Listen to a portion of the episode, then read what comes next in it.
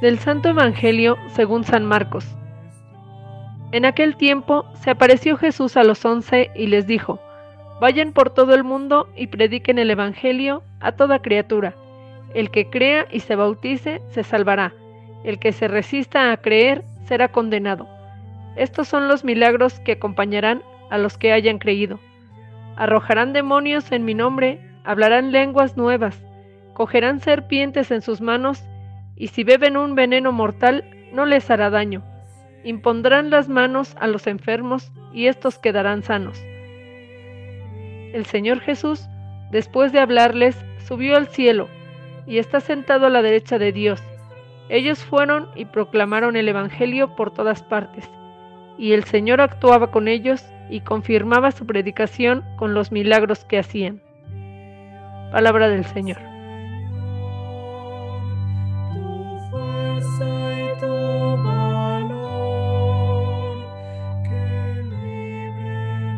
Celebrando la solemnidad de la ascensión de nuestro Señor Jesucristo al cielo.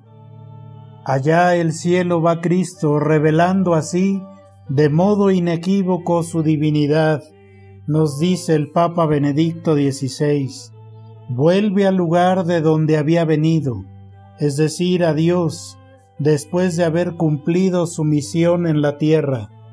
Retorna victorioso, con la cruz en las manos, signo del amor hasta el extremo, como la llave que abre las puertas del paraíso, entre voces de júbilo, Dios el Señor asciende hasta su trono, nos dice el salmista, cantemos en honor de nuestro Dios, porque Dios es el Rey del universo.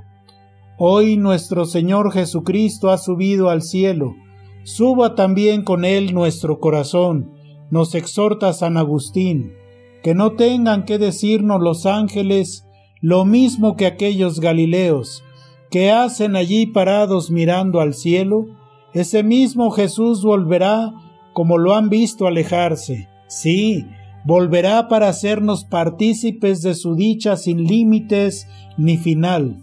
Al subir al cielo, comentaba el Papa Benedicto XVI, volvió a abrir el camino hacia nuestra patria definitiva, que es el paraíso. Ahora, con la fuerza de su espíritu nos sostiene en nuestra peregrinación diaria en la tierra. Así podemos cumplir la tarea maravillosa que nos encomendó. Vayan por todo el mundo y prediquen el Evangelio. Nos confía la misión de anunciar la buena noticia de que en Cristo Dios, que es amor, se ha hecho presente en nuestro mundo para conducirnos a su morada divina.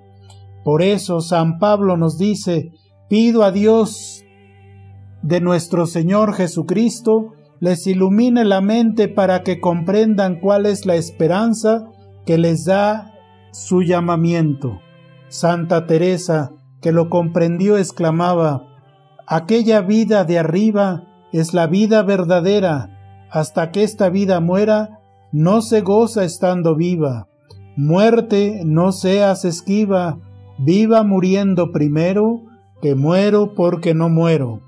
Sí, gracias a Cristo la muerte, máxima expresión del poder del pecado, ha sido vencida.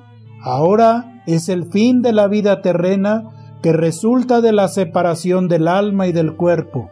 Por eso, por Jesús, el alma temporalmente separada del cuerpo va al encuentro con Dios, donde recibe lo que con sus obras eligió.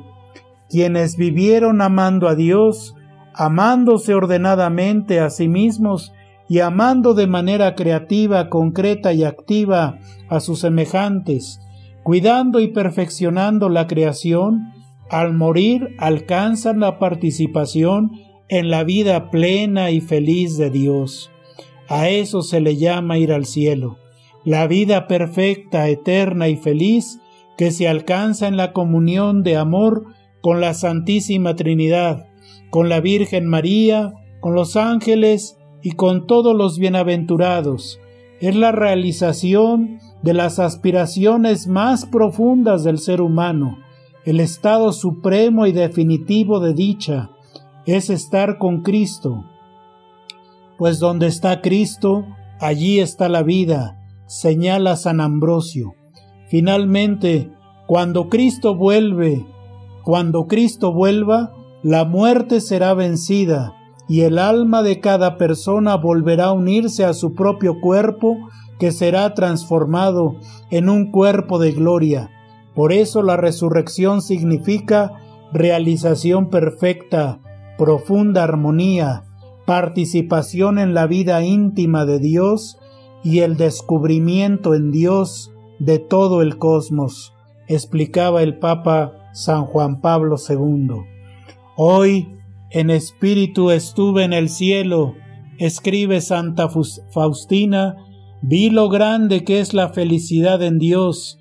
Esta esperanza impulsa al cristiano a servir al mundo como alguien que sabe imperturbablemente que a través de todos los fracasos y de todas las discordias humanas se va cumpliendo la meta de la historia, la transformación del caos en la ciudad eterna, como diría el cardenal Ratzinger hoy Benedicto XVI, así conscientes de que en el Señor está con nosotros todos los días, debemos aprovechar cualquier oportunidad para anunciar la buena noticia de que el amor es el auténtico poder. Hagámoslo en nuestro matrimonio, en nuestras familias, en el noviazgo, en nuestros ambientes, en nuestras amistades, con nuestros vecinos, con nuestros compañeros de estudio, en el trabajo, en la convivencia social. Seamos auténticos discípulos del Señor para que podamos llegar a donde está nuestra cabeza y nos ha precedido.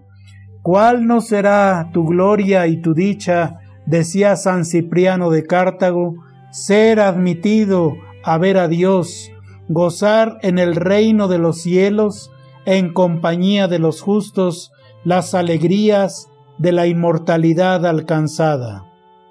Feliz domingo para todos.